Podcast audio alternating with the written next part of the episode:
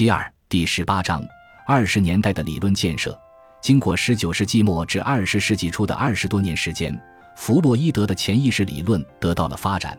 但弗洛伊德觉得，他的潜意识理论迄今为止尚未最终解决潜意识何以能发生作用这个根本问题。这实际上涉及到潜意识的来源、性质及其发生作用的过程等一系列重大问题。经过周密的思索，弗洛伊德终于发现，在心理学领域内。为了兴建更加高大的理论大厦，再没有比建立一整套关于本能的基本原理更加重要和更加急切的事情了。关于本能的理论，弗洛伊德的观点是经历一段变化过程的。他最早把本能分为两组，一种是保存种族的性本能，另一种是维持个人生存的自我本能。后来，他发现这种分类有片面性，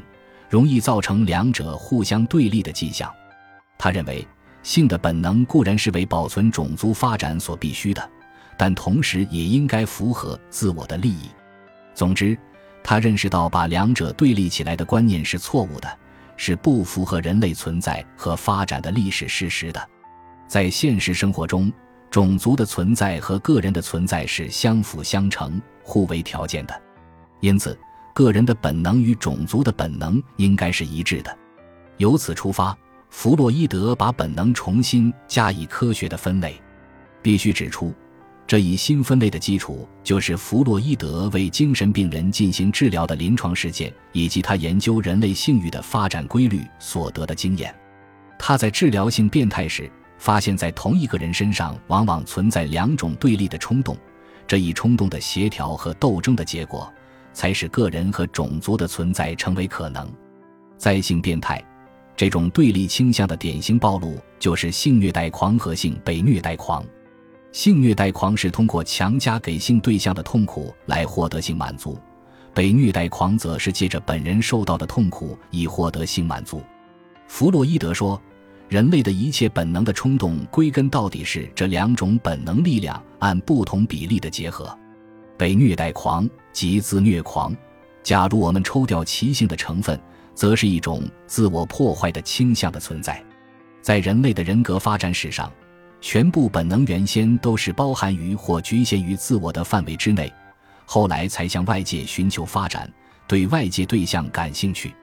所以，自虐狂所代表的自我破坏的冲动，比起虐待狂及他虐狂来说，是更加原始的，也是较早出现的。在他虐狂的情况下，这种破坏的冲动不再内向自己。而是转向外方，这种冲动在后来就发展成为侵略。一旦这种侵略在外界遇到不能克服的障碍，他便再度转向内方。要突除这一点，就必须在外界寻求他得以破坏的对象。所以，弗洛伊德在一九二一年发表的《群体心理学与自我之分析》一文中说：“我们必须毁掉别的东西和别的人们，免得毁掉我们自己。”使我们可以避免那种自我破坏的倾向。后来，弗洛伊德在致爱因斯坦的信中说：“战争就是破坏冲动向外界的转移。”见爱因斯坦与弗洛伊德合著《为什么战争》。根据这些分析，弗洛伊德认为，人的本能乃是一个本源、一个意向和一个目的。这种本源是人体内的一种紧张状态，而它的目的便是消除这种紧张。在从本源到实现它的目的的过程中，本能在心理上便成为能动的力量。因此，我们把它说成是一种向一定方向冲出的一定数量的力。弗洛伊德著《精神分析新论》，通过对各种冲动及其本源的研究，弗洛伊德才把本能分为两类：生的本能和死的本能。弗洛伊德在二十年代所发表的著作中有相当大的部分是研究本能。自我和超我的概念的这些重要著作包括：一、一九二零年发表的《快乐原则的彼岸》，一个女性同性恋病例的心理成因；二、一九二一年发表的《群体心理学与自我的分析》；三、一九二二年发表的《梦与精神感应》和《嫉妒、妄想症及同性恋之某些心理症基传》；四、一九二三年发表《自我与原我》。幼儿的原欲性体系和有关梦的解释与实际。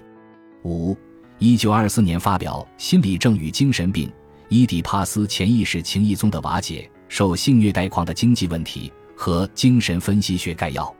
在一九二五年发表的自传中，弗洛伊德对这些著作的基本思想做了一个精辟的概括。在我往后几年的著作中，如《快乐原则的彼岸》《群体心理学与自我的分析》《自我与原我》等。我让自己的那种由来已久的思索方式任意驰骋，并且对本能问题的解决方案做了一番整顿的工作。我把个人的自卫本能和种族保存的本能结合起来，而形成艾洛斯观念，并和默默地进行着的死亡或破坏的本能相对照。一般说来，本能被认为是一种生物的反应。是为保存某一种状态，以免外来的阻扰力的破坏的一种意向或冲动。本能的这种基本保存力的特征，因反复性的强迫观念而更形明显。而生命所呈现于我们面前的景象，正是艾洛斯本能和死的本能之间相合又相斥作用的结果。其实，弗洛伊德的理论成果并不是在那五六年内短期思考的结果。而是自第一次世界大战前后发展而来的。早在1911年，弗洛伊德就已在《心理功能两原则之剖析》一文中注意到人类心智活动中快乐和痛苦两原则以及取代他们的现实主义原则的重要意义。后来，在同弗莱斯的通讯中和在1915年至1917年期间，弗洛伊德又尝试建立超心理学。据弗洛伊德说。超心理学把每一种心智过程都用我所谓的力学的、地形学的和经济学的三坐标来加以衡量。这种方法无疑代表了心理学所能达到的更高远目标。这表明，弗洛伊德早就思索着心理学的最一般性的理论，试图使他的精神分析学建立在更稳固、更广泛的基础上，并使自己的理论在社会生活中发生更广泛的影响。正因为经过了这样长时间的准备，弗洛伊德才有可能在第一次世界大战结束后不久，在社会生活开始逐步安定的情况下，集中精力解决精神分析学理论的核心问题——本能及其与超我的关系。但是，弗洛伊德的理论工作并没有就此结束，他从二十年代下半期开始，把思索的范围进一步扩大到心理学之外的广阔领域。感谢您的收听，本集已经播讲完毕。喜欢请订阅专辑，关注主播主页，更多精彩内容等着你。